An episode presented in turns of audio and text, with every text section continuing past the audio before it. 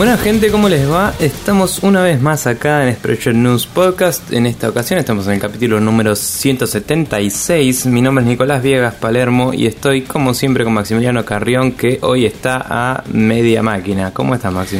Sí, eh, un herido vocalmente Maximiliano Carrión porque ayer me, junta, me junté con amigos y este me paré adelante del aire acondicionado y mi garganta hizo pum. Así que así estamos. Mira, si hubiera ido capaz estábamos los dos hechos mierda, pero no fue. Es un buen punto. Eh, así que todo es culpa de Pablo Chabón. Bien. Exacto. No, mentira, lo queremos mucho y Sí, perdón le que no fui. un saludo y que puso la casa y vimos Ultraman y fue muy divertido. Yeah. Sobre todo porque hay un personaje que es un científico norteamericano que se llama Mr. Yesterday y no estoy jodiendo. Perfecto, bien. Eh, bueno, tenemos eh, mucha gente para agradecer, así que voy a proceder a hacerlo a continuación. Eh, Proceda. Muchas gracias a Carlos Molina que nos dio varias keys para hacer de ellas lo que queramos, así de varios juegos que tenía ahí dando vueltas. Eh, saludos a Marcio Orosa y Sergio Suárez que cumplieron años en esta semana pasada, unos grandes. Eh, Leo Colo Valdés que nos ayudó a determinar un poco todo el quilombo que tuvimos con el podcast la semana pasada. También a, a Diego Masochi que nos arregló, nos arregló todo medio a, a último momento, cuando explotó todo, eh, nos hizo un mantenimiento de emergencia. Eh, después tenemos a eh, Lucas Ariel Guerra que se puso al día con el podcast y banca la no dormición que sugerí para resolver tus problemas de cantidad de juego y, y edición y cosas. Correcto. Eh, Diego Coronel que le cierra re bien que tengamos que salgamos los martes. Hubo varios comentarios sobre eso, estuvo bastante bien parece. Eh, Demian Berdinelli que dice que también se les juntaban mucho los podcasts los jueves, así que también le gusta. Eh, Maxi Reartefaba que nos comentó que le gustaron mucho los capítulos de fin de año separados por consola y empresa. Eh, con un sentimiento que también compartió Santiago M. Rodríguez, que nos mandó un mail, eh, que nos agradeció también por haber tratado el tema de los portátiles, que lo había sugerido él eh, hace, ya unos capítulos, y nos sugirió otro tema de discusión que vamos a tener en cuenta para, para capítulos venideros. Así que nada, un grande y muchas gracias por, eh, Por un mail bastante copado que nos mandó diciendo que Sí, aguante sí, todo. yo lo y- leí, lo leí muy extenso. Ujú. Eh, muchas gracias por, por todo lo que por todo lo que dice Santiago y muchas gracias a todos los que comentaron, mandaron este, sus listas de favoritos porque hubo también varios que mandaron sus listas de, Sí. de juegos preferidos, juegos favoritos del año. Sí, Eh, eh, pocos juegos que no hayamos mencionado. eh, Sí, sí, verdad. yo justamente quiero hacer un mea culpa porque varios me reclamaron que ninguno de los dos mencionó la expansión del Witcher 3, Blood and Wine. No, es la diferencia juego. es que, claro, yo no la consideré un juego, la considero una expansión, que si bien la podría haber mencionado aparte como expansión, pero digamos, esa fue la razón por la cual no la mencioné. Y voluntariamente no mencioné Last Guardian porque realmente es un juego que quiero esperar a que salga, que todo el mundo lo analice y me digan realmente si vale la pena o no jugarlo, porque yo a este punto realmente le perdí bastante la fe al juego en sí. Bien. Así que esas son las situaciones en las que estamos y yo quiero destacar un mail, otro mail que nos mandó Jonathan Pérez. Dice, hola queridos barbátiles, acabo de ponerme al día con los programas, venía con un delay de 5 episodios hace un par de meses. En el último episodio me gustó que trataron temas bastante variados. Chicos, por favor jueguen al Final Fantasy IX, eso sí, solo teniendo en cuenta que siendo un RPG old school tarda en arrancar y engancharte, pero es una obra maestra. Bien. Cabe aclarar que yo tengo pensado comprarme la versión que salga para PC y pienso jugarlo. Sí, yo también le Eh, tengo ganas a ese en particular. Más que a rejugar el 7 que nunca lo terminé, digamos. Sí, yo en realidad el que más ganas le tengo es el Final Fantasy VI, pero la verdad que me da vómito eh, la versión que está en Steam, Sí. así que no pienso jugar esa versión. Probablemente agarre un emulador de Super Nintendo y juegue la versión de Super Nintendo. Sí. Eh, bien, continúo. Con respecto a los más esperados, acá destaco de todo, que todo lo que dijo Nico es la incertidumbre misma. Quiero ver qué onda. Mi top dices Horizon, Zelda y Overwatch. Que si bien no me dan mucho los FP, no me, no me, sí, no le no me gustan dan. los FPS. Claro, no me, dan, no me dan mucho los FPS. Este me parece que tiene una, una mecánica diferente. De hecho, lo veo como el Quake moderno y el Doom. Nada, chicos, sigan así. Felicidades y todas esas cosas lindas para ustedes. Podate, postdata, aguante Star Wars, la puta madre. Aguante todo menos el malo con trompita Duckface Teen Movie. Bien, eh, no sé si estoy de acuerdo en que es como un Quake moderno. El Overwatch diría que el Doom va a ser como un Quake moderno. Pero, Claro, sí, tiene un poco Eh, más de sentido. Pero el Overwatch yo lo veo más como un MOBA primera persona, digamos, o algo así. Sí, es como una cruza rara entre lo que sería ponele el Smite, que es así como un MOBA visto en tercera persona, Y el Team con un poco de Team Fortress por arriba. Sí. Y eso. Bien, eh, por otro lado, un comentario que nos llegó por Evox, que resultó ser Gonzalo Sauto, que no estaba seguro, pero justo me habló por chat y, y hablamos un poco y me comentó que era él. Eh, me dice que la frase más usada en el capítulo de los, de los juegos del año, por mí, fue no hay mucho que decir. eh, que la dije en cada uno de los juegos que comenté y no me percaté ni a palos de eso. Y que le gustó mucho el capítulo. Dice que para él faltó nombrar el Antildón, eh, que hay gente que, que le dio bastantes props al juego. La verdad es que nosotros no estamos para nada eh, informados en cuanto a qué tan bueno es fuera de, de opiniones sueltas, pero es como que tiene pinta de ser uno de esos juegos que son buenos y que pueden llegar a ser un sleeper hit, pero que en el momento pasó medio relevante, ¿no? Eh, a la sí, yo creo que más que nada tiene que ver, por lo menos a mí a nivel personal, tiene más que ver con el género del tipo Sí. de juego. Yo como soy extremadamente cagón y no me interesa bajo ningún concepto jugar un juego que se asemeje al terror, siquiera, entonces es como que lo descarté totalmente. Pero sí, es una aventura gráfica también al estilo eh, Coso, al estilo Heavy, Heavy Rain, Rain. que tampoco te interesó en su momento y es como, bueno, a vos no te iba a Sí. interesar. Y a mí eh, también, por el género de terror, dije, seguro que la historia es una mierda y ni me gasté, a pesar de que por ahí la experiencia puede estar interesante. Pero bueno, eh, dicen que está muy bien ejecutado y que está bueno, así que me parece bien mencionarlo. Revísenlo, fíjense si les interesa. Eh, ¿Estaba solo para PlayStation o iba a salir en algún otro? Solo Play 4, Sí. porque es de hecho de un first party de, de Sony. Así que. Mm, pensé que era un third party, perfecto. Eh, pero bueno, nada, eso.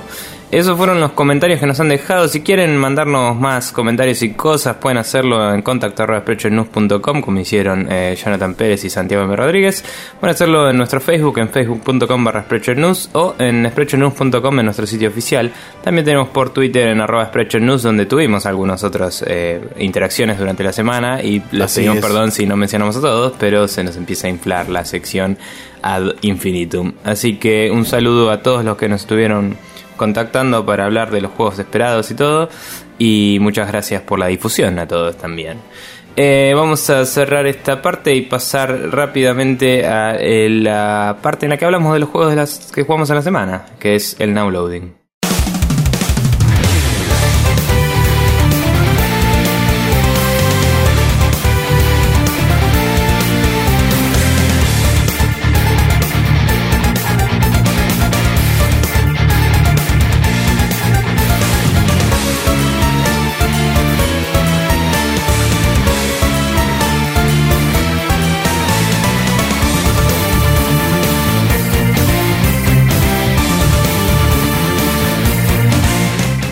Y acá en la sección de juegos que jugamos en la semana, Maxi estuvo eh, Xenobladeando Chronicalmente eh, X. Eh, ¿Qué onda? Exacto. Eh, sí, yo. Bueno, primero para ordenar un poco las cosas. Acordate cosas que, me tenés quedaron- la voz medio hecha mierda, no te Sí, excedas por 40 eso. minutos, por favor, gracias. Vos va a ser bastante reducido y bastante concentrado.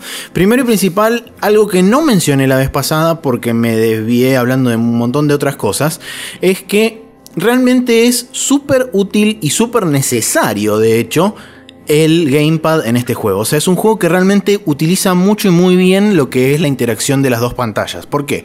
Porque vos básicamente en, el pantalla, en la pantalla del gamepad tenés todo lo que es el mapa del mundo y está, digamos, eh, lo que es el mapa del mundo dividido en una grilla hexagonal.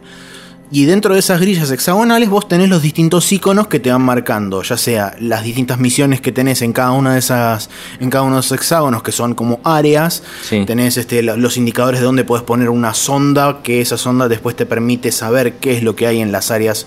eh, en las áreas de alrededor de donde vos pones la sonda. Sí, o sea, te permite, digamos, expandir eh. el conocimiento que tenés de cada una de las áreas. Claro. Eh, a través del mismo mapa vos podés ir switchando el tipo de sondas que vos pones en el piso para poder generar ya sean minerales o dinero, que justamente son las dos monedas que tiene el juego para poder interactuar con lo que son los distintos comerciantes dentro de la ciudad. Tenés la plata común, que son los créditos, donde compras armas, los mechas y todo ese tipo de cosas. Y después tenés un mineral que se llama Minarium, que con ese mineral básicamente lo que haces es aportárselo a los distintos desarrolladores de equipamiento para que ellos puedan desarrollar nuevas tecnologías. Entonces vos sacás, por ejemplo, X cantidad y vas y le decís, toma, usted, señor desarrollador de armas, tome esta platita, va estos, estos minerales y desarrolle equipo nuevo para mí, que yo cuando lo uso, eso está muy bueno. Cuando vos usas el equipamiento de un dealer determinado, Sí. esos puntos, digamos, parte de la, de la experiencia que vos acumulás se retrotrae a cada uno de esos dealers y te suma además también puntos de research para esos, para esos dealers. Algo que me pareció copado, porque no es que simplemente usás el equipo y ya, sino que lo usás y es como que les haces, entre comillas, propaganda a los chabones diciendo, mira este equipo, qué copado que es, Claro. puedo matar I am bichitos. Commander Shepard, and this is my favorite shop And this in is the my favorite story in the Citadel. Exactamente. Eh, y me está avisando el teléfono que terminó de cargar. Así que procedo a desconectarlo y a decirle callate la boca porque ya interrumpiste. Sí, en bastante. cualquier momento te va a avisar que tenés que grabar un podcast también, no te preocupes. Probablemente sí, en breves instantes. A mí haga. también. Bueno, eh, con respecto a lo del Gamepad, como decía, es fundamental porque con el Gamepad también podés hacer el Fast Travel. De hecho, sin el Gamepad no existe la forma de hacer Fast Travel. Lo cual es choto porque si te quedas sin batería en el, en el Gamepad, puedes agarrar cualquier otro control de Wii, pero no tenés el Gamepad y no tenés plano, no tenés mapa. Tampoco tenés forma de acceder al mapa desde el menú principal Ah, del juego. O sea que es- sí o sí es obligatorio que cuando se te termine la batería del Gamepad, enchufarlo a la corriente y seguir jugando. Es un porque poco si no, cagaste. como un oversight que no tenga para ver. Es un toque heavy, sí. El hecho de que no puedas acceder al mapa de otra forma que no sea a través del Gamepad. Por lo que vi de, de esa visión así hexagonal loca, me hace acordar a como la, la vista económica del Civilization, digamos. Eh, Sí, es una onda muy similar a eso. eh, sí, tenés razón. sí. No sé, es como que está bueno para representar de una forma infográfica, si querés, eh, el estado de un mundo que justamente vos vas alterando, ¿no? De- con la explotación de recursos, todo eso me parece bastante útil. Sí me pareció en, digamos, en los reviews y cosas que vi cuando lo mostraron, eh, que era un poco demasiado. Eh, me parece que el juego, por lo que vi, eh, padece de mal diseño de UI. O sea, como que tenés que aprender infinito para hacer la cosa más pelotuda porque tenés todo en tu cara todo el tiempo. Pero. Sí, eh, es como que, digamos, obviaron muchas capas de abstracción y como que casi te diría que para ponerlo, eh, digamos, en una analogía que no se entiende demasiado bien, estás muy cerca del lenguaje de máquina dentro del juego. O sea, es como Sí, que tenés no. mucho acceso casi inmediato a todo, pero está todo tan desperdigado por todos lados que es como, ¡ah! Información overload. Sí, no, no es contextual, Justamente- es todo, todo, todo el tiempo en tu cara y es como Exacto. complicado. Pero bueno. Y bueno, justamente una de las razones, digamos, no una de las razones, pero una de las formas en las que intentan mediar o subsanar esto es que básicamente dentro de lo que es el, el menú principal de la party, vos tenés una entrada que es manual. Y realmente necesitas muchas veces entrar man. De hecho, yo entré hace relativamente poco y me leí como 5 o 6 páginas de todo lo que era la parte de los mechas, porque hace poco conseguí los mechas y era tipo, ah, de repente pasaron 40 horas de juego y me dieron todo un mundo de mecánicas nuevas que no tenía idea de cómo se usaban. Entonces vamos a leer un rato. Y básicamente estuve leyendo media hora de cómo se usaban los mechas, cómo se equipan las armas, todo ese tipo de cosas. Que al principio yo la verdad tenía pánico de usar el mecha porque es tipo cuando empezás a, digamos, cuando te dan la, la licencia para poder usar el mecha y qué sé yo, te dicen, mirá que tenés tres usos, el, el seguro te cubre tres usos, cuando te explota tres veces tenés que comprarlo de vuelta. Y no sale dos pesos un mecha. Entonces fue como, ok, no lo uso un carajo y voy corriendo a todos lados con el mecha atrás. Así que era, iba como un pelotudo corriendo por ahí y el mecha quedaba allá en la loma del orto, solo, parado en el medio del campo y era como, bueno, sí, yo sigo pegando con la espadita, tirando tiritos, un fenómeno todo. Hasta que en un momento dije, vamos a probar a ver qué onda.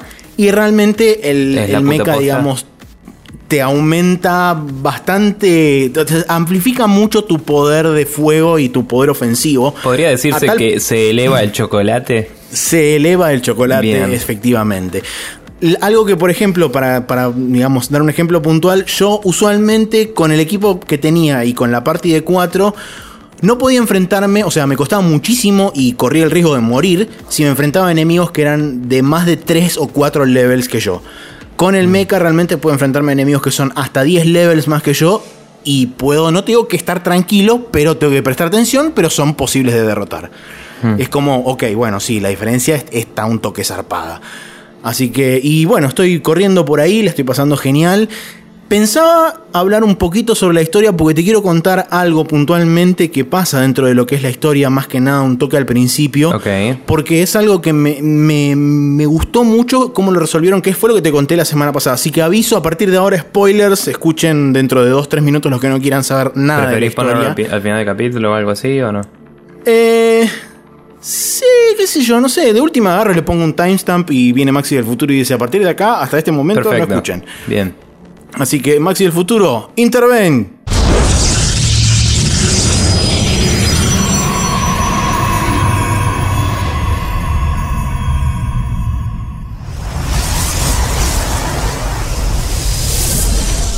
Saludos terrícolas, soy Maxi del futuro. Vengo a decirles que por favor todos aquellos que deseen obviar spoilers de Xenoblade Chronicles X, skipen hasta los 19.09 en Taro Tazatar. Así está. Y ahí vino Maxi del futuro y empezó a hablar.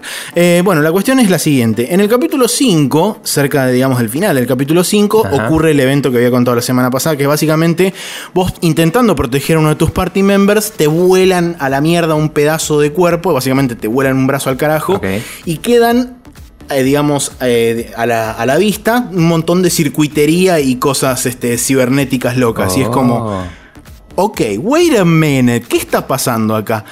Y después de eso, cuando te reconstruyen, te cuentan que en realidad ninguna de las personas que está habitando la ciudad son humanos, sino que son, entre comillas, títeres cibernéticos Uh. que están siendo manejados remotamente por cada uno de los habitantes de la ciudad desde su pod donde están en animación suspendida que cayó en alguna parte del planeta. Como la horrible, horrible película de Coso, de... eh, ¿Cómo es? De ah. Bruce Willis. No la vi, Bueno, así que es no te horrible. podría decir. Surrogate. Mala película. Bueno, esa. Eh, pero bueno, la verdad que me, voló la cabeza porque es tipo, cuando te dan la explicación de por qué lo hicieron, es tipo, sí, cuando nos escapamos de la Tierra no sabíamos cuánto íbamos a tardar en encontrar un nuevo planeta. Podían pasar 10 años, podían pasar 5.000, podían pasar 500 millones. Y es como, sí, ok, bueno, está perfecto. Y esa, digamos, es la explicación por la cual vos como personaje también podés hablar con todas las razas extraterrestres en, entre comillas, un idioma común, porque básicamente antes de interactuar con esos cosos, los escanean siempre. Ajá. Y es como que, ok, bueno, pueden detectar el lenguaje que usan y como que te lo traduce en tu cabeza así místicamente y podés hablar su idioma. Y también te explica Porque- por qué tienes una UI súper complicada. Porque sos no, un puto eso no, robot. pero bueno, eh, eso explica un montón de cosas, como por ejemplo el hecho de que vos te podés este, reconfigurar la cara cuantas veces quieras en todo momento, Ok. que tenés ojos así re locos, super anime, y es tipo, nunca lo explicaron hasta que pasa el capítulo 5 y es tipo, ¿por qué Machines? Claro. Y es tipo, eh. Estaría bueno que después llegues a tu propio pod y seas tipo una enana negra china. Ponele. De hecho, la, la, digamos, la protagonista del juego, porque vos no sos el protagonista Sí. principal, sino que la protagonista es una de los, uno de los de tu party, eh, te dice, no, no se sorprendan cuando vayamos a abrir los pods de quién son realmente ustedes. Y es como, wow, de repente tiró así como foreshadowing medio loco de que por ahí sos así como una cosa que nada que ver. Claro. Y vos te hiciste una imagen, digamos, idealizada de quién querría ser. Como pasa usualmente también con los avatares en los juegos. Es un twist medio Doctor Who el asunto. Así. eh, que no sé si de- captarías ni a palos esa referencia porque no es Doctor Who, porque sos una mala No. persona. Pero. pero no, sí, es medio como eh, loco y interesante. No entiendo por qué tenés que tener un mecha en vez de ser un mecha, si sos un robot. Pero bueno. Claro. Sí. O sea- y bueno, bueno, justamente con eso también explican básicamente los super saltos medio ingrávidos que podés pegar. Porque no sos una persona, sino que sos un robotoide. Bueno, podrían haber dicho que la gravedad, bla, pero sí. También medio como que la gravedad. Igual me habías dicho sí. que no todos podían hacer eso. Entonces hay robots Exacto. más de combate y robots más de bla. Sí, tenés robots civiles y robots de combate que son, digamos, los soldados y todas esas Ok. cosas. Ok.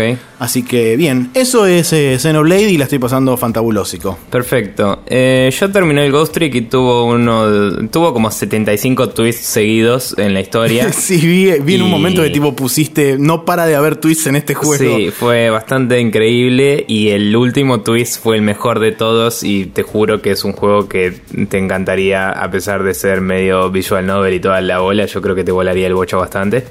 Así que de última, mírate un playthrough o fíjate si te lo querés jugar emulado alguna vez en la vida. Eh, o está para iPhone también, que no sé qué tan bien está el port, pero bla. Ok. Eh, es muy zarpado el final de ese juego, es muy bueno. Eh, tiene todo sentido, mm, todo. Y cosas que pensabas que pasaban medio casualidad, como que te las atan re bien. Qué buena onda eso. y sí, es como que termina con un mindfuck bastante zarpado y, y que tiene que ver con los poderes y toda la bola de, de tu chabón como fantasma. Te cruzas con otros fantasmas que tienen otros poderes y se desarrolla toda la idea de, de cómo funciona final eso. del juego.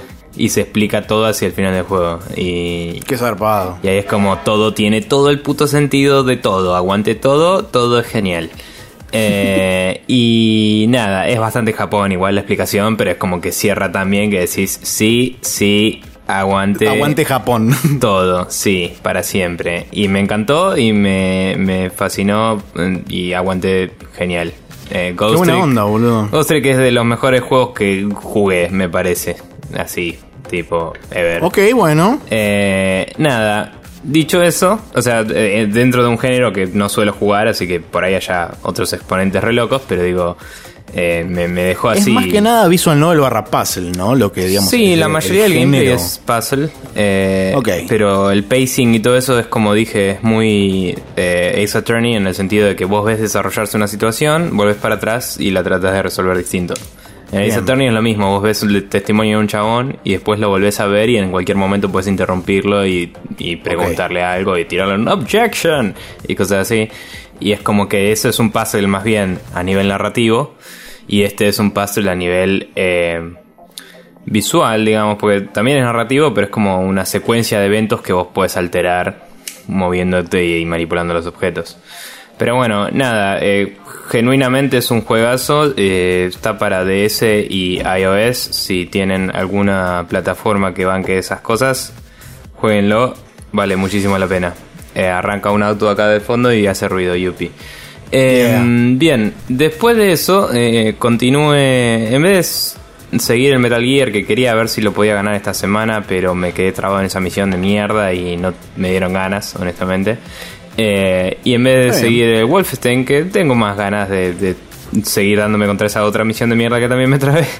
Em, me puse a jugar el Chrono Trigger, que era lo siguiente que quería jugar en la DS.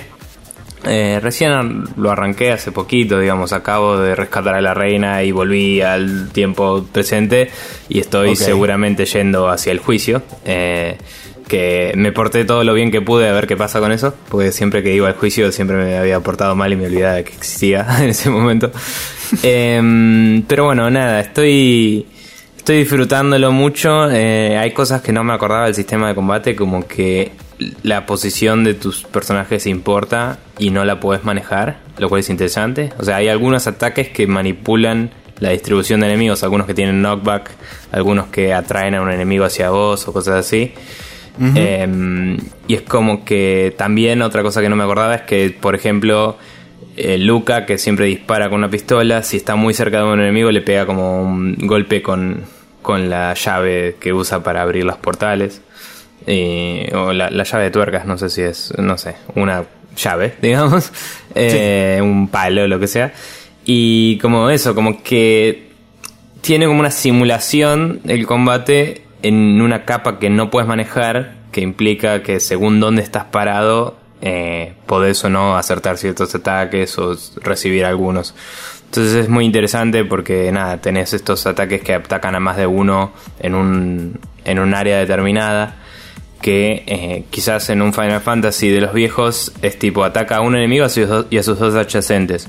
Y acá no, acá es ataca a un círculo proyectado en el mapa, digamos, que si le pegás bien al timing cuando tenés enemigos que dan vueltas como pájaros o lo que sea, podés llegar a invocarle el ataque a uno o a cuatro enemigos, dependiendo de cuándo lo tirás. Entonces es como Sí. que el timing se vuelve la forma de manejar el espacio y es como, wow, tiempo, espacio, Chrono Trigger. Em, y nada, me, me recopó redescubrir esas cosas y animaciones sutiles y pelotudeces que tiene el juego. Eh, en el momento en que apareció Frog fue como listo, ya está, estamos en casa, aguante todo.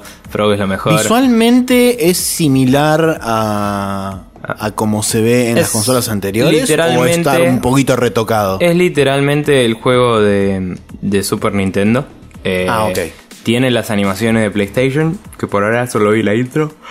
Ah, los- Me falta los café. FMV. ¿Qué? Lo- los videitos, digamos. Claro, solo vi la, la intro mm, porque no, no- o sea, hay uno cada tanto, no sé, nunca jugué la versión de Play. Sí. Y Sí, sí, sí. hasta ahora solo Cuando Frog con- corta, la, corta la, la piedra en dos y se abre así, tenés una animación ahí también. Ok. Que- Eh, pero bueno, nada, por ahora no me crucé con ninguna otra. Eh, hay opciones para deshabilitar todo eso y jugar literalmente la versión de Super Nintendo. Y hay opciones también que tienen que ver con el timing del combate para ver si querés que se congele mientras elegís las acciones y eso.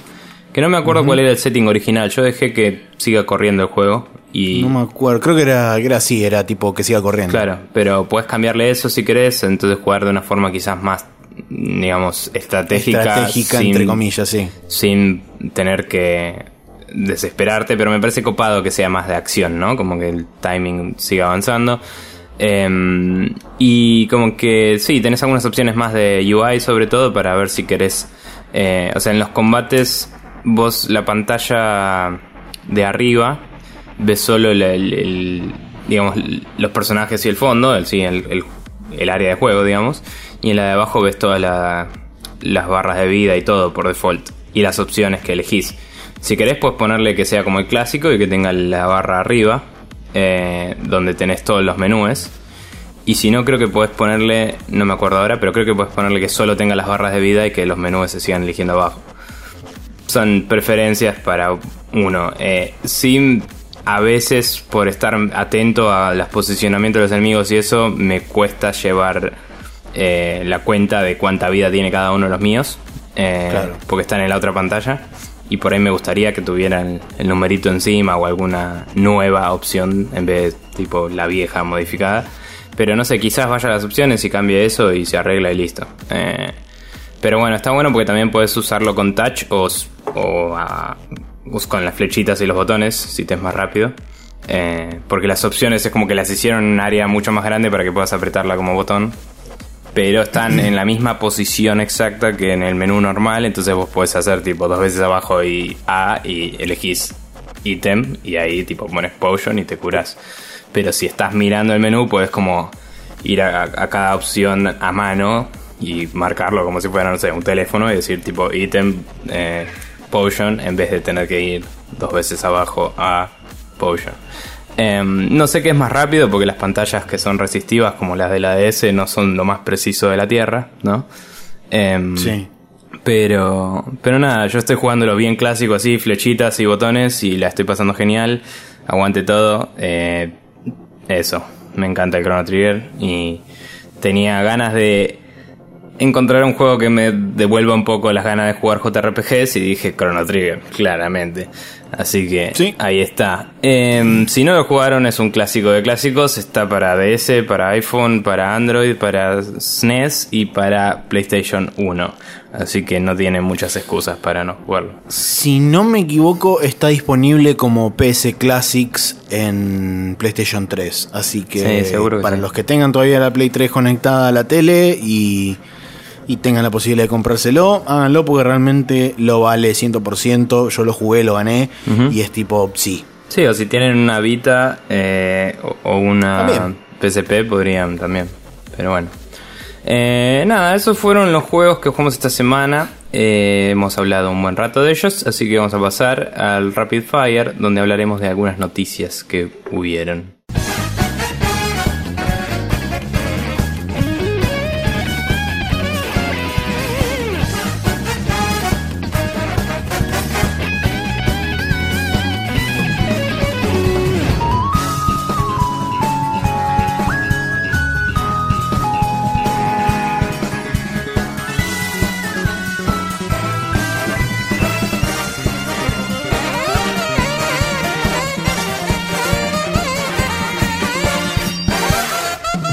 Y acá en el Rapid Fire, como decía, hablaremos de noticias de esta semana. Eh, varias de ellas. No, no hubo tanto en el CES. Yo pensé que por ahí tendríamos algunas noticias videojueguiles, pero eh, solo hay una Hubo del mucho Oculus. hardware en la CES. ¿Qué qué, perdón? Hubo bastante hardware. Sí. O, sea, o sea, mostraron mucho hardware de consumidores y de Sí. electrónica en general, no tanto de juegos. Sí, sí, pero nada, lo único que vi de juegos interesante, aparte del Oculus y eso que ya hablaremos, es eh, había una especie de... mm, no me acuerdo la marca, era una marca yankee, pero había una computadora integrada que era un monitor de como 27 curvo, que adentro tenía toda la computadora, así, Oh. Como para que el gabinete era el monitor, viste, de esas que vienen integradas. Pero, Sí. o sea, la mostraban sin la carcasa y tenía una buena placa de video, buen hardware, todo. Era un monitor machazo. Pero se te llega, no sé, alguien te lo llega a empujar un toque, se cae y se hace ultra pija. Eso no sé si confiaría Sí, en es eso. medio una cagada. Pero bueno, nada, eh, bla, ya hablaremos de eh, Oculus, por ahora vamos a hablar de noticias y eh, la primera que tenemos es un Kickstarter llamado News, que es de gente de nuestro querido país, la Argentina, eh, que está... mm, Básicamente es un, es un juego basado en las pesadillas de la hija de uno de los integrantes del equipo, lo cual es bastante creepy y interesante a la vez. Eh, No sé si pudiste ver el video, yo lo vi hoy y leí Sí. un poco al respecto. Muy interesante. Me vi, me vi el pitch, sí. Eh, nada, muy no interesante. pude ver el video completo, digamos, no pude leer todo el artículo No, completo no. de Kickstarter, pero sí me vi el, el pitch de, Eh, del, digamos, de lo que sería el, el tráiler Sí. de Kickstarter y la verdad que es, es interesante. Va- de vuelta va a repetir el nombre, es News, o sea, N-O-O-Z-H. Sí. Eh, y lo, lo venden como un dungeon crawler, una experiencia este, así narrativa, pero que tiene como fondo y como gameplay un dungeon crawler. Sí, donde más el- bien un platformer, pero sí. Sí, o sea, tiene platformismo, pero digamos también lo venden como dungeon crawler. Mm. Y un poco el objetivo del juego, según entendí por lo menos yo, es este sobrevivir a todas las, las pesadillas y las cosas horribles que le van pasando a la, a la chica esta a medida que va Sí. durmiendo y transcurriendo los días. Sí, no, no me queda muy en claro si hay una condición de victoria declarada, digamos, pero eh, si está basado en un hecho real, supongo que se resolverá de alguna forma, de la misma forma en la que se le resolvió a la hija de este tipo. Eh, dicho esto, eh, es interesante que el juego tiene como una etapa medio aventura gráfica que es la vida normal de la, de la protagonista, que es una adolescente que vive sola. Y vos básicamente que, que hace las veces main menú, decía. Eh, Vos básicamente ahí podés como hacer distintas acciones y después irte a dormir. Y cuando te vas a dormir entras en el mundo de las pesadillas. Y según qué acciones hiciste puede haber distintas cosas que pasan en el sueño y eso me parece Sí. bastante copado. Eh, el sueño es, es como una especie de eh, mundo armado eh, tipo plataformas eh, con un mundo procedural, o sea, no es randómico, cada vez que vas es distinto y hay unas pesadillas que te persiguen que son que, que son estas criaturas llamadas eh, Nus en realidad, que es como una especie de sombra que tiene una máscara que tiene explican toda la inspiración de dónde hicieron el estilo de arte y todo, es muy interesante si quieren ver el video. Pero la premisa me parece copada, me parece copado sobre todo que un mundo influya en el otro, eh, porque después de que salís de la pesadilla, la, también es como que ves el estado de ánimo del protagonista, de la protagonista Sí. cambiar, eh, o por lo menos esa es la idea, ¿no? Me parece que el tráiler igual lo comunica bastante bien. Y, mm, y nada, me, me interesa... Me interesa bastante la premisa. eh, soy muy cagón como para jugar con. Lo, interesante también cosas. que plantean desde el juego es que el cuarto de la piba no solamente, eh, digamos, va, no solamente ella va a reflejar su estado de ánimo cuando se levanta a la mañana siguiente, sino que a medida que va avanzando el juego y a medida que las pesadillas se van sucediendo, el cuarto también se va a ir modificando. Mm. Eh, para un lado o para el otro, asumo yo, o sea, tanto positiva como negativamente en cuanto a cómo fue el resultado del último sueño. Sí, y nada, como decía, no, o sea, hay como, no, no hay mucho contado sobre de qué va la narrativa del juego, pero la premisa en sí me, me resulta muy interesante y creo que puede, puede dar experiencias bastante únicas, digamos, si lo comparamos con cualquier otra cosa que hay en, en la industria. Así que me parece que es un proyecto 100% bancable. Eh, si quieren vayan, véanlo. Recuerden que Kickstarter es una donación, no es un pre-order necesariamente. y, mm, y sean eh, responsables y eh, piensen bien cuando invierten su dinero ahí. Eh, igualmente, Lo mismo, se ve lo copado. mismo que decimos, sí, lo mismo que decimos siempre con respecto a Kickstarter. O sea, tomen nuestra palabra como lo que es y agarren, métanse en el Kickstarter, léanlo, Sí, véanse sí. el video. Y si realmente les llama la atención y les motiva eh, todo lo que leyeron como para donar y hacer que este proyecto avance, háganlo. Decisiones Eh, pero- informadas es la... exactamente. Sí. Pero bueno, así que eso es una, una cosa que queríamos discutir. Eh, recordemos, se llama News, esto es N-O-O-Z-H. Si lo buscan así en Kickstarter lo encuentran, si no está el link en nuestro post. Eh, Así Bien. La siguiente noticia es que Microsoft anunció que Record se confirmó para Windows 10 y también lo retrasaron para el segundo semestre de 2016. Recordemos que Record fue un juego que fue anunciado en la E3 del año pasado exclusivamente hasta ese momento para Xbox One y que era parte de eh, un desarrollo conjunto que iban a hacer Inafune junto con gente que había quedado de eh, los que hicieron Metroid Prime, ¿cómo se llaman? Retro Studios. Eh, y toda esa gente había como formado una suerte de conjunto barra grupo barra equipo que estaban trabajando en este juego Record. No se mostró mucho más que un tráiler CGI. Y Sí. ahora se confirmó que también va a salir en Windows 10. Sí, no me, no me da muy buena espina segunda mitad de 2016 cuando solo mostraron un trailer CGI, pero bueno, veremos en la E3 supongo que se muestra del juego. Em, Sí. sí. debo decir que eh, Inafune, muy lindo todos los Mega Man, todo, pero eh, todavía no sacaste un juego desde que hiciste el Ujú. Kickstarter de, de Porque todavía Mighty ni Number siquiera 9. está disponible en Mighty Number 9. exactamente, Y sí. nada, se, yo se- no le, le perdí la fe al chabón, digamos, y qué le vamos a hacer. Eh, pero hay que ver, capaz que el juego está bueno y nos sorprende, capaz que no. Hay que necesitamos más información, me parece, antes de juzgarlo. Eh, Sí, si obvio. sale en la segunda mitad de 2016 me sorprendería. Yo eh, no me, o sea, me parece que sería mucho más normal que lo pasen al principio de 2017 como mínimo. Pero Sí. eso basado en que no tengo información. Capaz si Sí, viene más es como, ah, mira, estaba hecho todo el juego dos veces. Pero bueno. Em, bien. Dos años después de su debut, el servicio de cloud gaming de Square Enix llamado Shinra Technologies cerró con una pérdida estimada de 14 millones de dólares. Eh, este servicio a nadie le importó una mierda, básicamente, y por ende... Nunca salió de Japón, de hecho. Eh, sí, tal cual. Eh, y nada, era uno que podías jugar los juegos de Square online. Sí, eh, lo, lo iniciaron como esa movida que surgió hace dos años de todo el mundo vamos a streamear juegos porque es el futuro. Claro, porque Eh, salió on live y- y... después se murió on live, pero aparentemente estaba bien, así que hagamos lo mismo. Sí, streamear, futu- streamear futuros era el juego. Sí. Eh, Ponele. Ah, Y bueno, la cuestión es que Square Enix dijo, sí, sí, nosotros vamos a hacer todo eso y un montón de cosas más.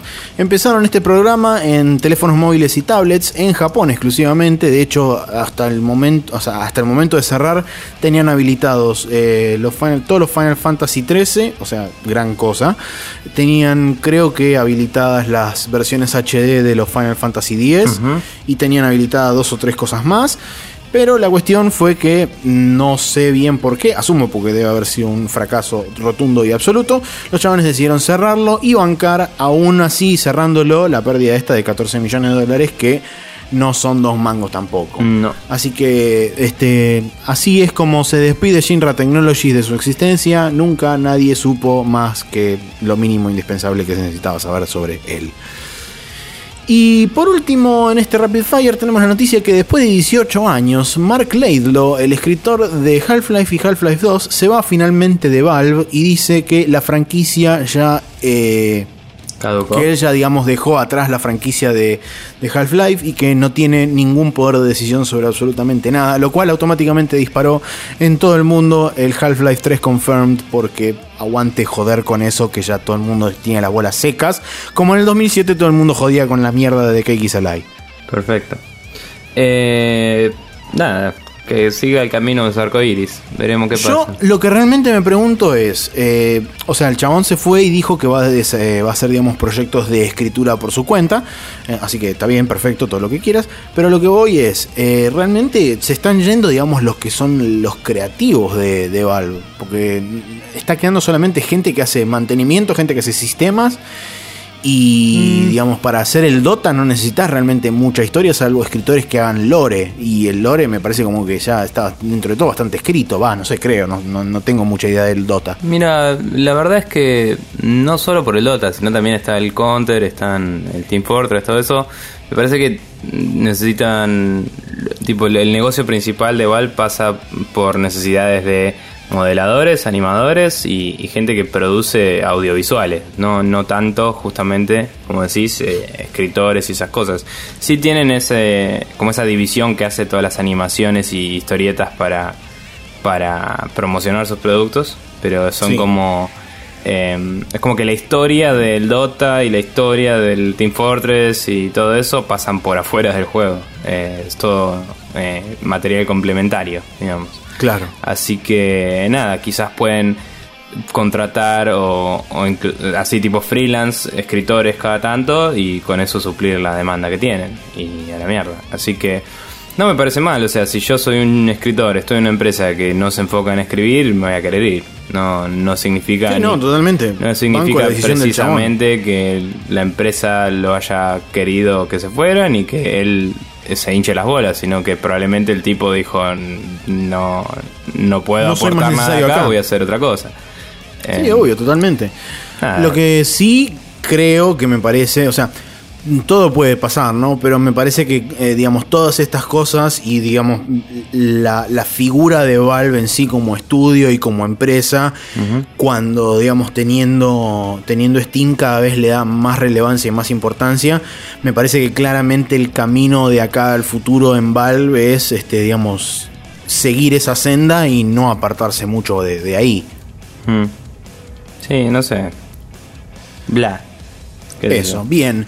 Llegamos nuevamente a un momento particular, a un momento especial, porque es el primero de 2016. Es el, el- el momento donde todo el mundo eleva su vista hacia los cielos y lo ve traspasar el horizonte y acercarse hacia nosotros, envuelto en una suerte de bruma gris del color de, ¿por qué no las nubes?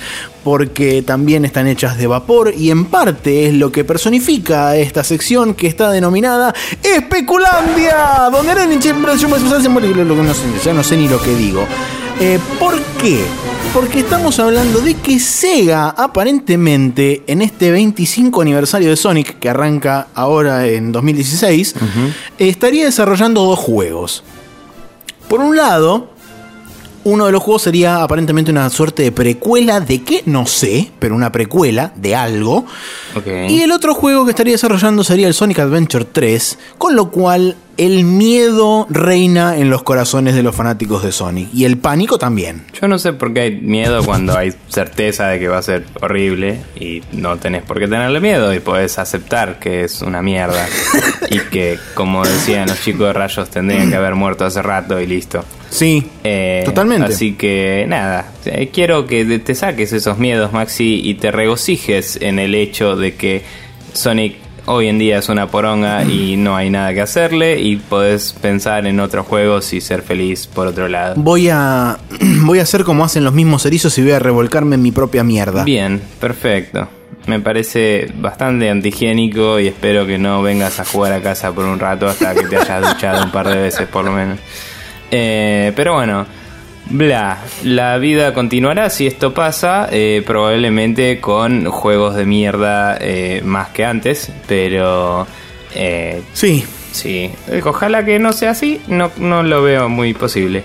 Eh, No, vamos a pasar al calendario que dice que el día martes 12 eh, de la semana que viene eh, tenemos, va, no, hoy sería el día que sale esto, eh, el Assassin's Creed Chronicles India, que es la segunda entrega de los Assassin's Creed 2D locos cualquiera que hicieron para básicamente pedir perdón porque el otro Assassin's Creed había sido una mierda, ya ni sé cuál era.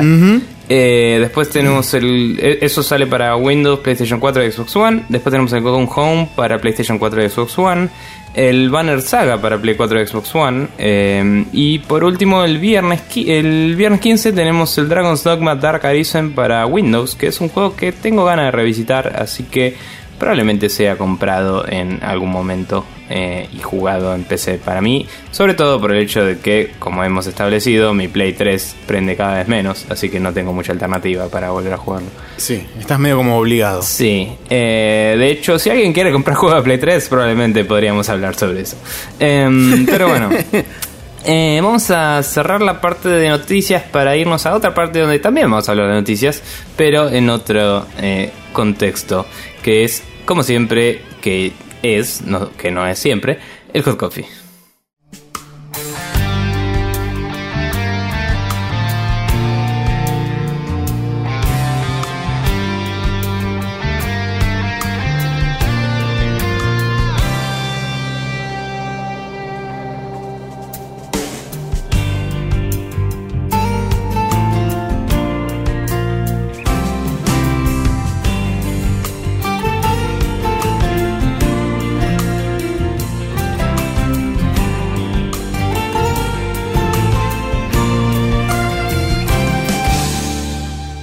Y el hot coffee es esta sección que es a veces y no siempre, pero en la cual Sí. hablamos de una noticia eh, o evento que nos parece más relevante que las demás de la semana y la discutimos un poco más a fondo. Así que vamos a hablar un poco sobre el pre-order del Oculus y su precio y toda la cuestión. Voy a dar contexto antes de que arranquemos la conversación para quienes quizás Adelante. no estén al tanto de todo.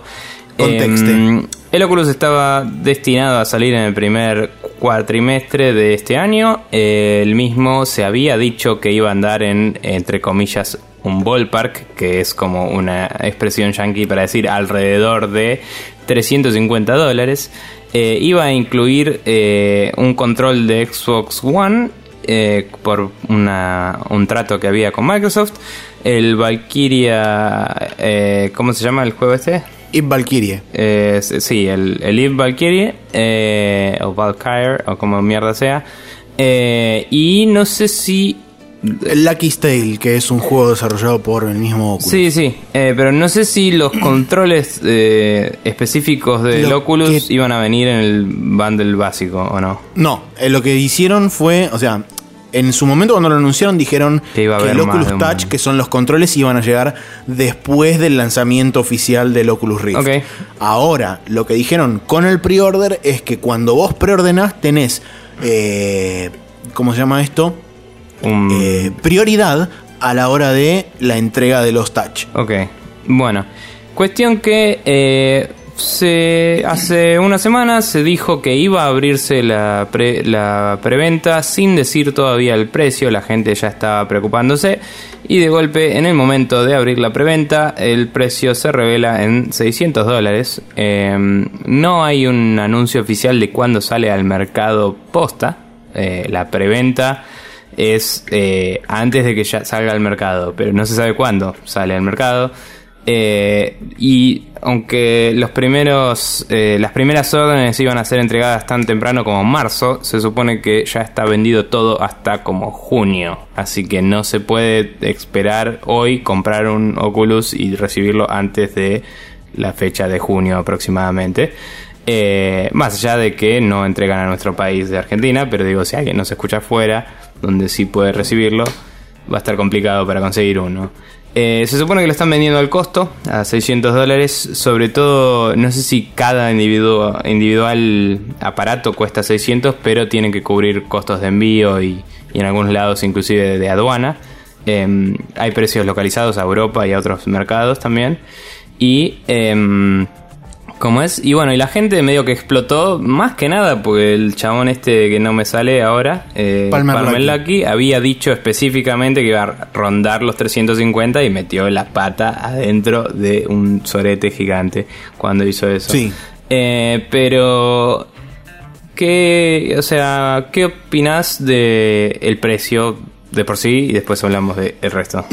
Eh, sí, bueno, na- lo que te iba a decir antes era básicamente la aclaración que hiciste después del tema de marzo barra junio. Sí.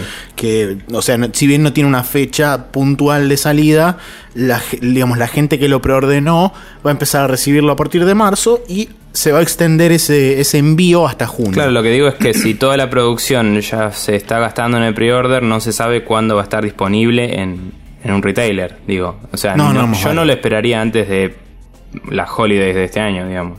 Sí, lo más noviembre, probable. ponele. Pero bueno, también, Con- perdón, otra cosa que me olvidé es que se anunció que todo el que vaqueó el Kickstarter y compró, eh, al punto en Sí. el que le daban un uno de los primeros SDKs, los- que eran 270 dólares en adelante, eh, toda esa gente está eh, calificada para recibir uno gratis. Entonces, todo eso también lo tienen que cubrir. Y eh, no sé si tendrá otros tiempos de entrega o si entras dentro de lo que es el pre-order y por eso ya van por junio o qué. Tengo entendido que serían como unas 5 a 10 mil personas, ponele. Em, pero bueno, bien. Sí, habrá que ver. ¿Qué opinas? Eh, bueno, puntualmente con respecto a lo que es el precio, eh, para mí no es un precio de un periférico esto, para mí es un precio de una plataforma. Es Eh, parte del marketing que- de la, sí, de la campaña. eh, por eso iba a decir que es, es una es, es un- es algo muy técnico meterse con el lenguaje, pero el hecho de que, digamos, hoy en día ya tenga el precio de una plataforma hace que esto, digamos, tenga entre comillas, más sentido. O sea, si lo pensás desde el punto de vista de que esto es una plataforma separada de todo lo que tenemos hasta ahora, tiene sentido el precio. Por supuesto que eh, el hecho de que el mismo CEO de la empresa haya dicho en su momento que iba a estar alrededor de los 350 dólares y de repente te encontrás con que son 150 dólares más o 200 dólares más, es como, bueno, ok, le pifiaste zarpado y todo el mundo se había hecho a la idea de, ok, bueno, si están más o menos en 350 puede estar hasta 400. 450 como una barbaridad. sí. Pero eh, el hecho de que te encuentres con un 600 de repente es como, epa, caramba. Lo que puede llegar a salvar para mí esto a futuro es el anuncio de los precios de los otros headsets que vienen próximamente, como ser el HTC Vive y el PlayStation VR. Que dicho sea de paso, no lo quiero traer a la discusión porque estamos hablando de Oculus, pero vale mencionar que teóricamente se habría filtrado un precio... eh, medio como especulativo del PlayStation VR en 800 dólares. Así que habría que ver si eso primero es cierto o no. Y segundo, hay que ver si ese precio no fue como, ok, vamos a tantear el mercado a ver qué onda. Pero volviendo a lo que es Oculus, me parece que eh, el precio no es exagerado. Creo que estuvieron mal en haber puesto en un mindset particular a la gente y ahora les está pesando eso justamente. Sí, algo que escuché en el, en el Giant Bizcast, que es el otro podcast de Giant Bomb, es que, eh, y que suena bastante verdadero, es que están hace tanto tiempo con, con el proyecto del Oculus que es muy probable que directamente los accionistas y todo le hayan dicho, capo, sacalo y sacalo al precio que lo pueda sacar ahora. Pues yo creo, eh, basado en las primeras comunicaciones que hubo y, y, bueno, alarma. Y una alarma. En las primeras comunicaciones que hubo y em, la puta que lo parió, para que cierro la ventana a ver si ayuda un poco.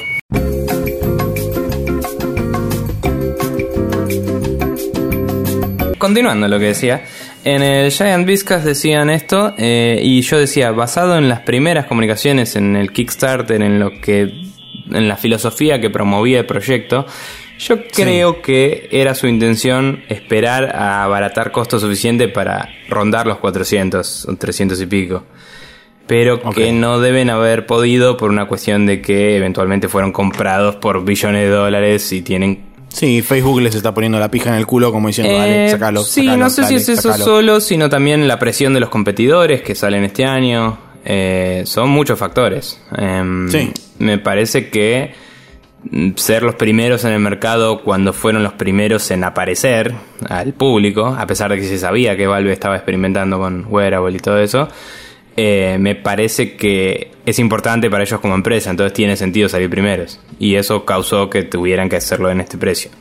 Eh, que sea el costo, no sé si lo creo 100%, pero sí creo que tiene que ver con, con los envíos y eso, porque, o sea, vos pagas esa plata y te llega a tu casa en teoría. Em, y es, es, una gestión importante, ¿no? Eh, no solo la replicación de los aparatos, sino también la distribución y, y el costo operativo. Eh, y nada, me parece un precio razonable. Es un premium, realmente es un precio premium mm. para un aparato premium. Sí, ahora en Estados Unidos también hay, eh, hay gente que está vendiendo, o sea, se están vendiendo computadoras con el brand de Oculus Ready, que ya lo hablamos una vez, y hay algunas de esas computadoras que vienen con un descuento para el Oculus y cosas así, que harían que eh, la famosa frase de con 1500 dólares te compras una compu y un Oculus y la pasas bien, eh, que no fue textualmente esa frase, pero más o menos. sí, más o menos nada por ahí. Que decía que con 1500 eh, ibas a poder tener la experiencia entera, entera comprando desde cero, digamos, hace que sea cierta, porque vos compras una Oculus Ready que por ahí está a 950 más 600 te da más de 1500, pero te dan una oferta o alguna boludez y es como, bueno, te lo puedes comprar. Eh, y obviamente cuando salgan retailers y eso va a haber ofertas y eso.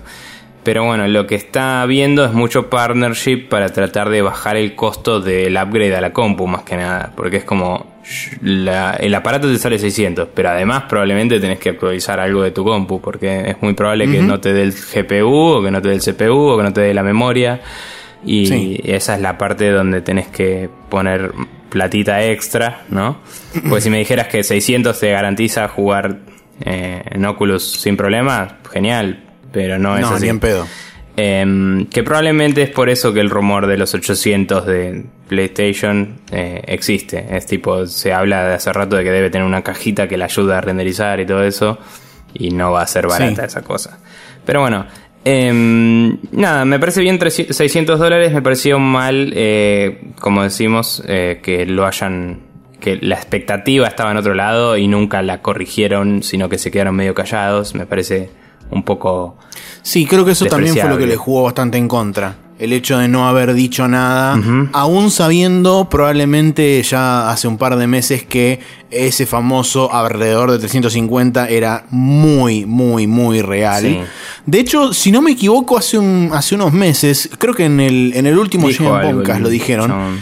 Eh, que Pan Merlaki dijo, che, miren que el Oculus Rift no va a salir dos mangos, va a ser un aparato premium con un precio premium. Y fue como, sí. bueno, ok, macho, tira un número entonces de última, cosa de que a la gente se le vaya ese 350 de la cabeza. Sí, no, fue, fue mal manejado. Eh, sí, totalmente. Y nada, inclusive lo que había dicho él fue como al final está saliendo más de lo que esperamos, pero también hicimos mucho más de lo que esperábamos hacer, porque originalmente iba a ser solo el headset y eh, ahora es como que tenés el head tracking y, los auriculares incorporados y toda la bola y es como capaz tendría que dar una versión más básica y una versión más avanzada o algo así sí puede ser pero o sea el, el head tracking es como que sí es una vez que le agregaste esa feature no da a vender uno sin pero es como lo de los auriculares la verdad que es pelotudo, porque saben que la mayoría de los gamers super hardcore que se lo van a comprar van a usar sus propios auriculares que les gustan más.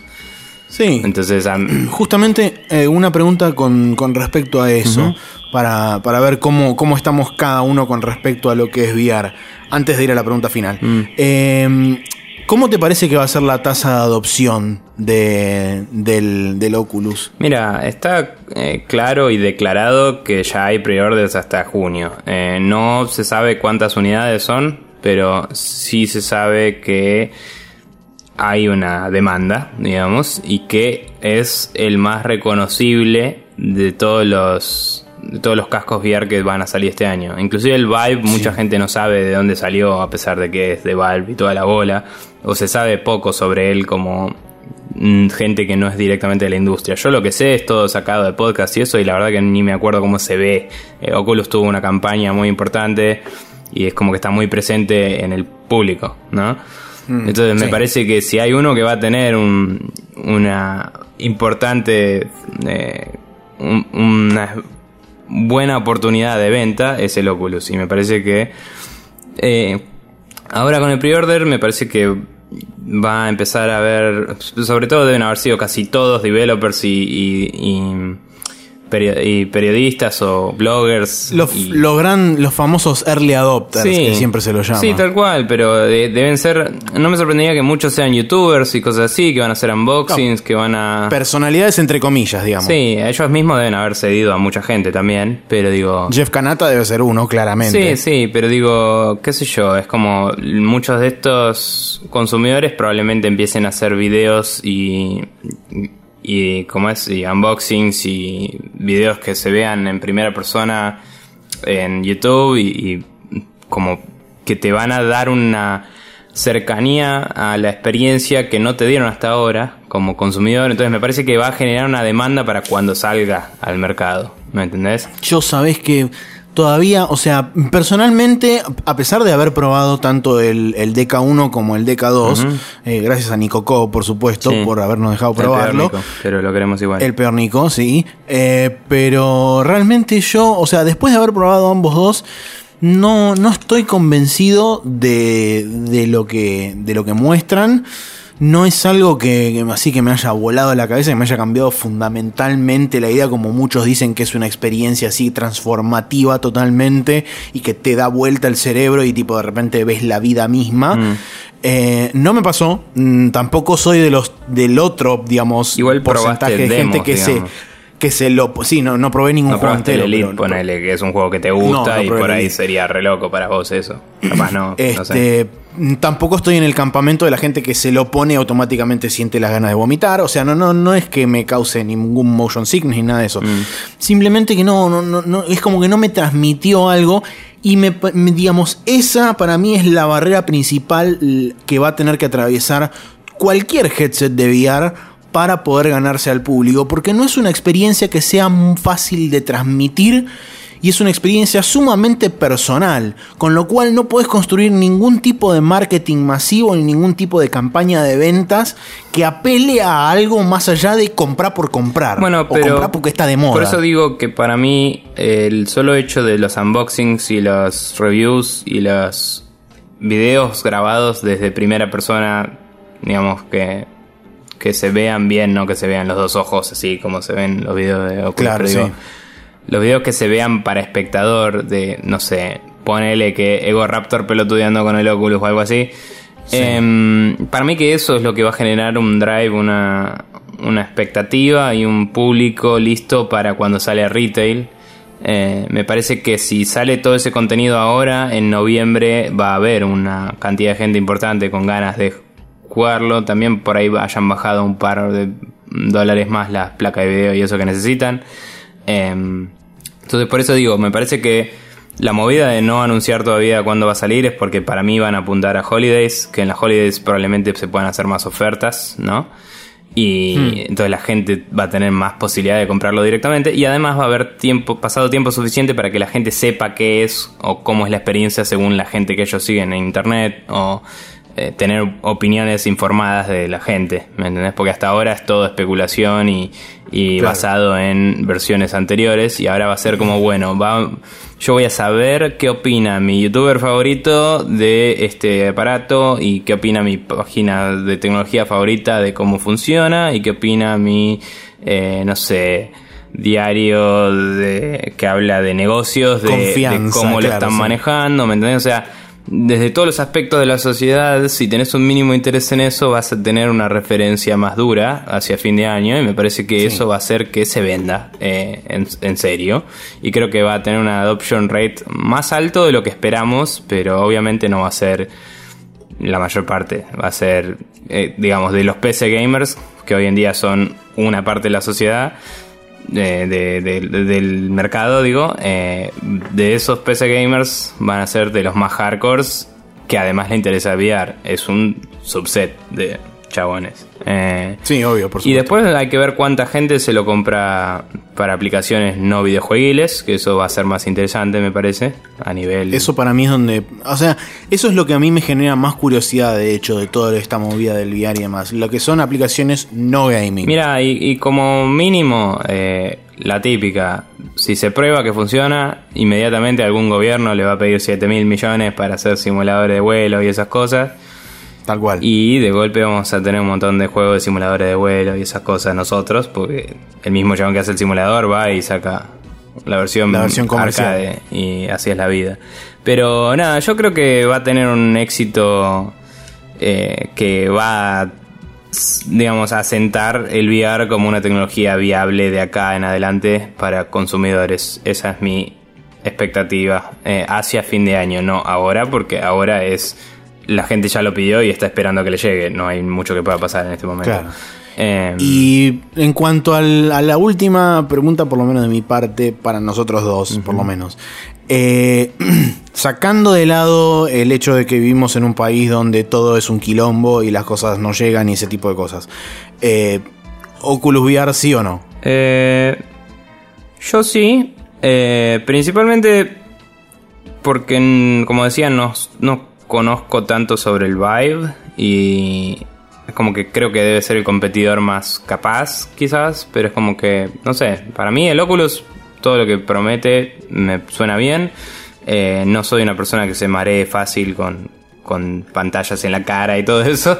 Eh, y soy un soy un PC gamer de toda la vida y me veo en posibilidades de disfrutarlo. Pero dicho eso, es como hace mucho que quiero ponerle eh, un JOTAS para jugar al, al Elite, tipo un eh, joystick y acelerador joystick. separados, ¿no? Y a pesar de nuestras condiciones de importación y todo eso, tuve la posibilidad de comprarlo varias veces y no lo hice. Y es como, yo puedo querer algo y no comprarlo, es algo que es posible para mí. Entonces digo, eh, es probable que espere, como decía, por lo menos saber las opiniones de la gente que, que yo creo que vale la pena. Y es probable que espere a que yo vaya a Estados Unidos por alguna razón, porque no me parece algo encargable a otra persona. Eh, o quizás vea de si alguien me lo trae, de esa gente que lo trae por plata o algún servicio de esos. Pero es como... mm, Nada, con los pre-orders ya todos tomados hasta junio y sin reviews de, reviews de eso todavía hasta mínimo marzo, es como que no, voy a- no, no tomaría una decisión ahora. Yo creo que me lo compraría probablemente eh, hacia fin de año o el año que viene si tengo la posibilidad. Y si no, cuando tenga la posibilidad. Pero sí, eh, quiero jugar al Elite con eso y estaría bueno jugar al Doom con eso y hay cosas que estaría bueno, eh, digamos, disfrutar eh, así, quizás. Bien. Eso. ¿Vos? Yo, por mi parte, la verdad que todavía no, no me siento confiado lo suficiente como para decir sí. O sea, no, no soy un creyente del VR, no, no es algo que, como dije recién, no, no es algo que me haya llegado a mí. Quizá porque no tuve la experiencia correcta hasta ahora. Sí tuve el experiencias SDK2 interesantes. Jugué al Elite un toque y vos no estabas ese día Claro. y fue como, ese está muy bueno. Pero nada, Por eso, eh, no, no, tuve, no tuve la oportunidad de probar, digamos, ninguna experiencia que me haya volado la cabeza y me haya dicho, ok, sí, esto es el futuro. Para mí igualmente, yo lo que sí quiero es que el VR progrese, yo quiero que el VR evolucione y yo quiero que el VR salga, digamos, de ese casco y se transforme en algo más tangible. A, lo que voy es que para mí el VR es como una de las... Una, uno de los tantos escalones que hay en el medio para llegar a donde yo realmente quiero llegar, que es lo que mucha gente dice que es el holodeck o el- básicamente estar en una habitación y esa habitación se armen cosas virtuales y uno pueda estar ahí adentro, pero estar entre comillas presente dentro de ese mundo virtual. sí. Eh, Igual te digo, yo no sé si, si considero que tuve esa experiencia, como decís, de creo que esto es el futuro. Yo siempre fui muy de gustarme los aparatos y, y es un tema de que me gusta ser early adopter de las cosas, digamos. Eh, creo que hay lugar para eso, laburo eh, programando y creo que en mi, en mi trabajo hoy en día, en mi oficina y en otros lados en los que podría trabajar a futuro, hay interés por aprender eso, o sea, lo usaría porque es un aparato interesante en el cual yo podría desarrollar cosas también.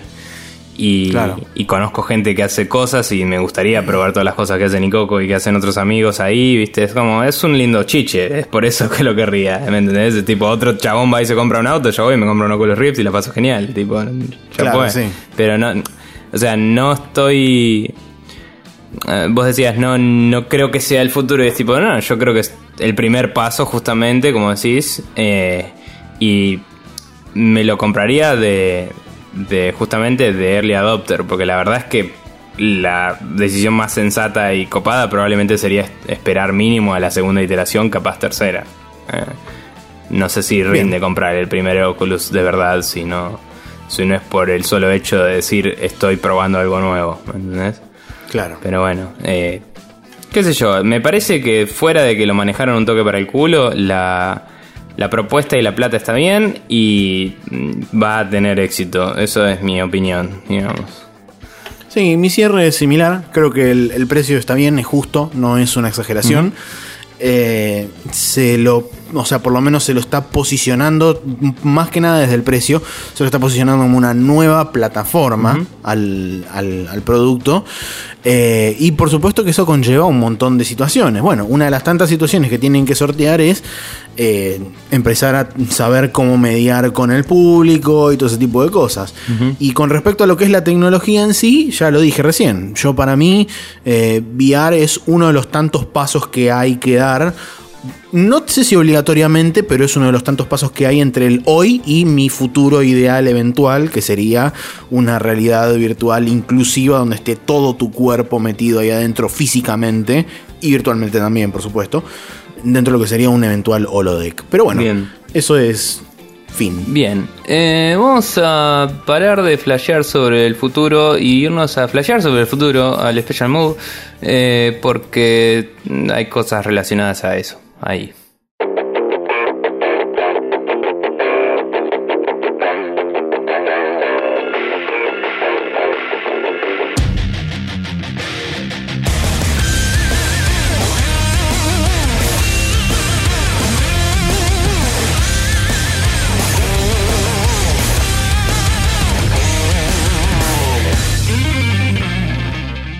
Maxi, flashemos sobre el futuro.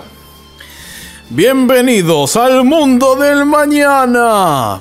Fue medio flojo. Eh, sí, eh, porque la cuestión es la siguiente. La NASA aparentemente está así como tercerizando cosas locas de tecnología motorística espacialoide.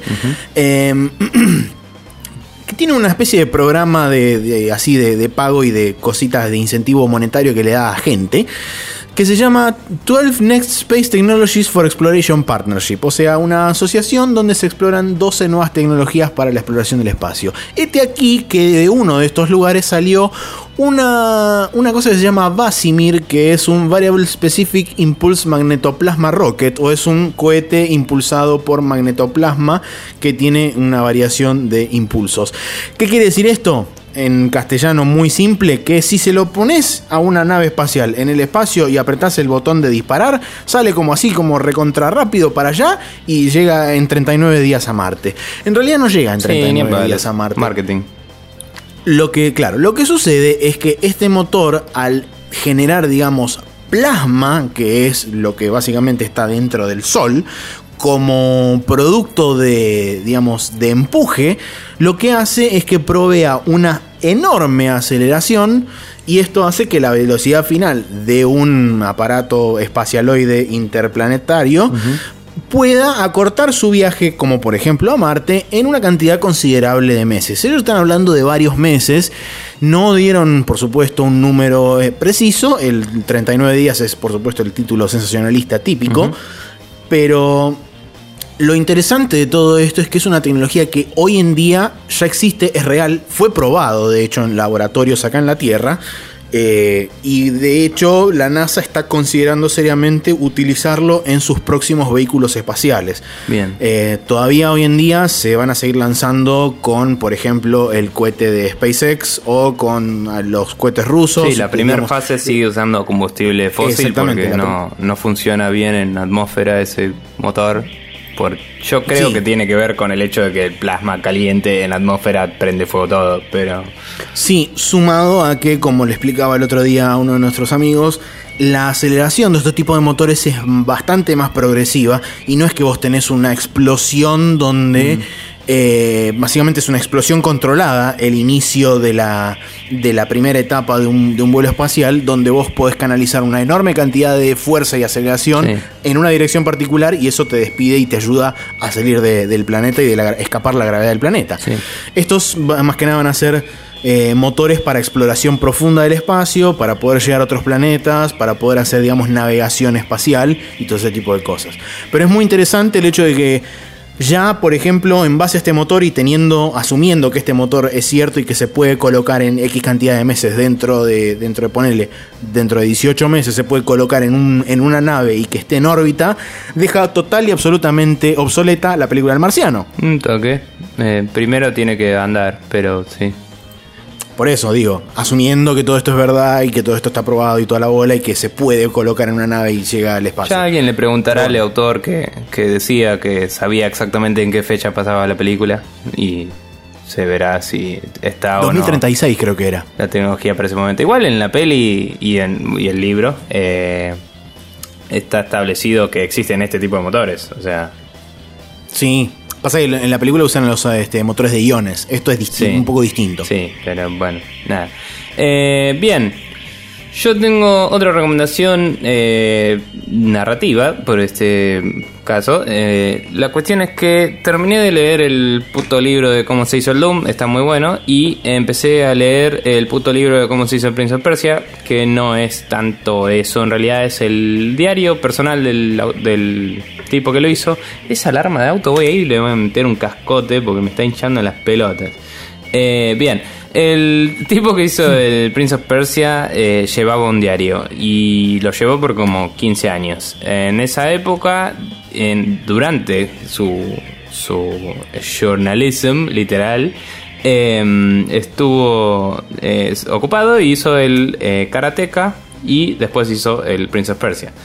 Eh, hay libros que son compilaciones de todas las, las entradas de su diario de ambos juegos. Eh, la del Karateka no lo leí, estoy leyendo el de Prince of Persia. Y recién lo arranco y trata más sobre su vida que sobre el juego, hay que aclarar. Pero es muy interesante porque el primero que no leo algo de formato diario, probablemente desde el diario de Ana Frank, porque el colegio. Y me había olvidado de cosas relevantes como que ya en la segunda o tercera hoja justo de casualidad es el cumple del chabón, ¿no? Y es como que decís, ah, mira, es, esto te da como una ventana narrativa a la vida de la persona, en la cual vos sabés que como esto dura varios años, probablemente todos los años tengas un evento de cumpleaños o un evento de Navidad, tipo, es como... Claro. Es interesante ver cómo eso afecta su trabajo y su vida y tipo la rutina del chabón, ¿no? Eh, pero bueno, todo empieza con las entradas de cuando está terminando la facultad y está decidiendo qué va a hacer. Y es como que sabe que quiere hacer otro juego, pero no está seguro si es la opción correcta, entonces está en la duda el chabón. Y mientras quiere escribir una peli, porque el chabón es escritor, y es como que arranca así con esa duda y consulta con gente y dice, hablé con tal, me dijo que estaría bueno hacer un juego juntos, entonces probablemente bla, qué sé yo, como que le habla con unos publishers y le tipo cierra el trato por el juego y es como, bueno, voy a hacer el juego, no estoy seguro si quiero hacer el juego. Y es como todo así. Hay algunas reviews que, o sea, yo no lo leí el libro todavía, pero buscando algún link para poner acá, eh, había unas reviews eh, y hay gente que no le cabió eso porque parece que durante todo el libro el chabón está como con dudas. Pero me parece que es interesante eh, verlo desde este formato de diario que es mucho más eh, personal, directo y grabado en el momento, digamos, que el otro libro de Doom, que era una crónica sobre testimonios de la gente, digamos, que me pareció muy bien narrada y todo, pero era un punto de vista externo. Y esto es literalmente la historia que le pasó al chabón como él la percibió en su momento. Y hasta el principio te dice, eh, releyendo esto me di cuenta de que de que pensé algunas cosas de las que hoy estoy avergonzado y resistí la tentación de editarlo todo y por favor no piensen que esto refleja mis pensamientos actuales, como diciendo, era un pelotudo, déjenme ser. Tipo, Claro, sí. pero es como que está, está bueno y me parece un insight copado y, y es loco como vas descubriendo de a poco también ese mundo porque es como vos no conoces el lugar donde el chabón vivía. Entonces cuando te menciona fui al puente de tal, hice tal cosa, qué sé yo, por ahí no entendiste una mierda, pero por ahí lees unas páginas más y de golpe empezás a reconocer a las personas recurrentes y a las cosas. Es como un rompecabezas loco, narrativo y... O sea, es todo ese comentario sobre el formato diario de por sí, ¿no? Pero Sí. el diario de un chabón que hizo un juego tan relevante es de por sí interesante para, para mí y me parece que le puede interesar a varios. Así que si lo buscan, se llama The Making of Prince of Persia y como dije trata más sobre su vida durante el hecho que sobre el hecho en sí. Eh, pero bueno, está, está bueno. Bien, Muy bien. eh, recuerden, gente, que pueden seguirnos en múltiples medios en todos lados. Eh, estamos en iTunes si buscan Expression News. Pueden agarrar de ahí los podcasts que ahora salen todos los martes a las 0.30 horas aproximadamente. Eh, Yes. Ya resolvimos el problema este que tuvimos la semana pasada, así que por un tiempo no debería joder. Estamos pensando soluciones más permanentes, pero esto debería durar bastante. Todo bien. Eh, después tenemos el feed de la página que es expressionnews.com barra podcast. Si copian eso y lo ponen en su gestor favorito, sea en el mismo iTunes lo pueden poner, lo pueden poner en eh, Podcast Addict, lo pueden poner en, un, en Feedly y ver el RCS, lo que quieran. Pueden agarrarlo de ahí también todos los martes. Y eh, también estamos en Evox, que es por donde nos comenzó, nos comentó Gonzalo esta, en esta ocasión, que pueden entrar ahí a ibcortaox.com y buscar Expression News y estamos para que nos escuchen en, eh, en línea. Eh, por otro lado tenemos el canal de YouTube que es Expression News TV en youtube.com y en ese estamos todavía con el XCOM Enemy Within, tenemos que juntarnos a grabar más, tenemos que ver qué más vamos a sacar en días venideros y en este caso el día miércoles tenemos la parte número 20 del Enemy Within donde seguimos eh, repuntando después de la debacle y eh, nos va bastante bien diría. Eh, así que nada, con todo eso dicho, vamos a cerrar el capítulo de la fecha. Estoy tratando de que Maxi no hable tanto porque tiene mala garganta y me estoy empezando a resecar la mía. Así que me parece que voy a dejar que te despidas y me voy a tomar toda esta botella de agua mientras tanto. Bien, eh, sí, eh, nos vamos a despedir porque no, mientras la alarma vuelve a sonar y Nico hace cara de estoy tomando agua pero igualmente odio al universo en este momento y se ríe y quizás se atore y se muera porque le estoy causando gracia también diciendo lo que está haciendo a la vez y en este momento ocurrió lo que era totalmente predecible que iba a ocurrir. Eh, ahogándose, sí, correcto. Eh, nos vemos la semana que viene en otro informe especial de cosas que pasan mientras la vida transcurre.